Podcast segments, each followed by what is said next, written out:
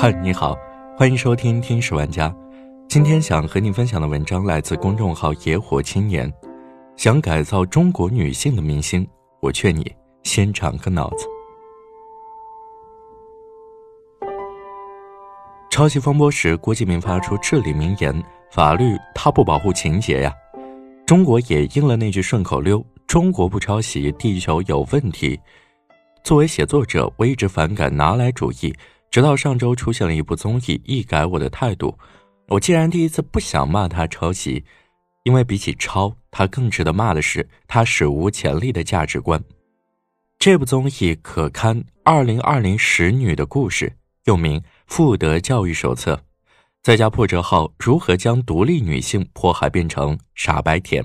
在综艺节目《你怎么这么好看》中，他们的目标是帮助女生。推特评论中有人直言。抄不抄是次要的，重要的是他在强化女性刻板印象。原版被评太好哭了，哭的是人性之爱；而国内抄袭版也太好哭了，哭的是中国女性残酷可悲的处境。截止目前，节目出了四期，分别改造了独居女博士、新手妈妈、过劳肥姐姐、中年退休阿姨这些我们身边最典型、最真实的人。然而，被改造得到的却是最无理。最傲慢的对待，一组数据令人记忆犹新，也是综艺的开头。在近三千名女性中，百分之八十九的女性认为自己不够好看，百分之九十的女性认为外貌和穿着会影响自己的自信心。这是典型的外貌焦虑。社会对女性的评价太单一了，奈何董明珠、吴百强了不起吗？还不是又老又丑？对此，你怎么这么好看？给了两字妙方：化妆。这也成了综艺题眼。继续观看，无知即因无知产生的傲慢暴露美处。第一期改造一个女博士，她留学德国多年，研究神经学，日常沉迷学术，没有过高的物欲，生活也很朴素。唯一的缺憾是独居十年，有些孤独。要描述这个女生，有很多词汇：理性、智慧、通透。节目组给出的却是没有口红，没有化过妆，没有高跟鞋。嘉宾得知他每天使用微信不超过三十分钟后，露出“这还是人吗”的表情。在女生录视频开始掏心窝倾诉自身的问题时，吴昕却用惊恐的表情喊道：“毛孔粗大。”一番大型处刑后，五人正式来到女孩家与她见面。可以看出，这个女孩很有想法，脸蛋素颜清洁，家也十分简洁干净，衣服鞋子都追求舒适。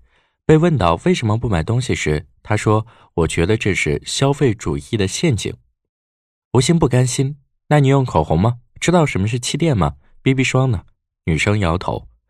我们的吴昕再次恐慌，表示抓狂。可是星星，你也不知道大脑构造，不知道神经系统发病机制，甚至连一句德文你好也不会说呀。总之，吴昕全然不顾女生诉求，按住她，非要上手给她涂口红。一番争辩之后，女生妥协。涂完之后，我也没看出啥天翻地覆的变化。女生表示自己日常都穿小白鞋，不喜欢高跟儿，难受。话刚说完，造型改造时，韩火火就说：“姐妹，来试下高跟鞋吧。”昆凌也在一旁附和：“穿上高跟，你整个人就对了。”怎么就对了？我只知道医学表明，穿高跟鞋容易诱发角质增生、颈柱侧弯、骨盆变形。没办法，软磨硬泡后，女生终于换上了高跟鞋，走路都走不稳。大家继续尬吹，这就对了。最后，女生说自己之所以独居，是因为恐婚，妈妈一直在催婚，自己压力很大，但又不想妥协。结果你猜怎么着？为解决此问题，节目组送给女生一套婚纱，这等于我刚说完我害怕蛇，你就给我送条蛇，并说多摸摸，摸摸就不怕了。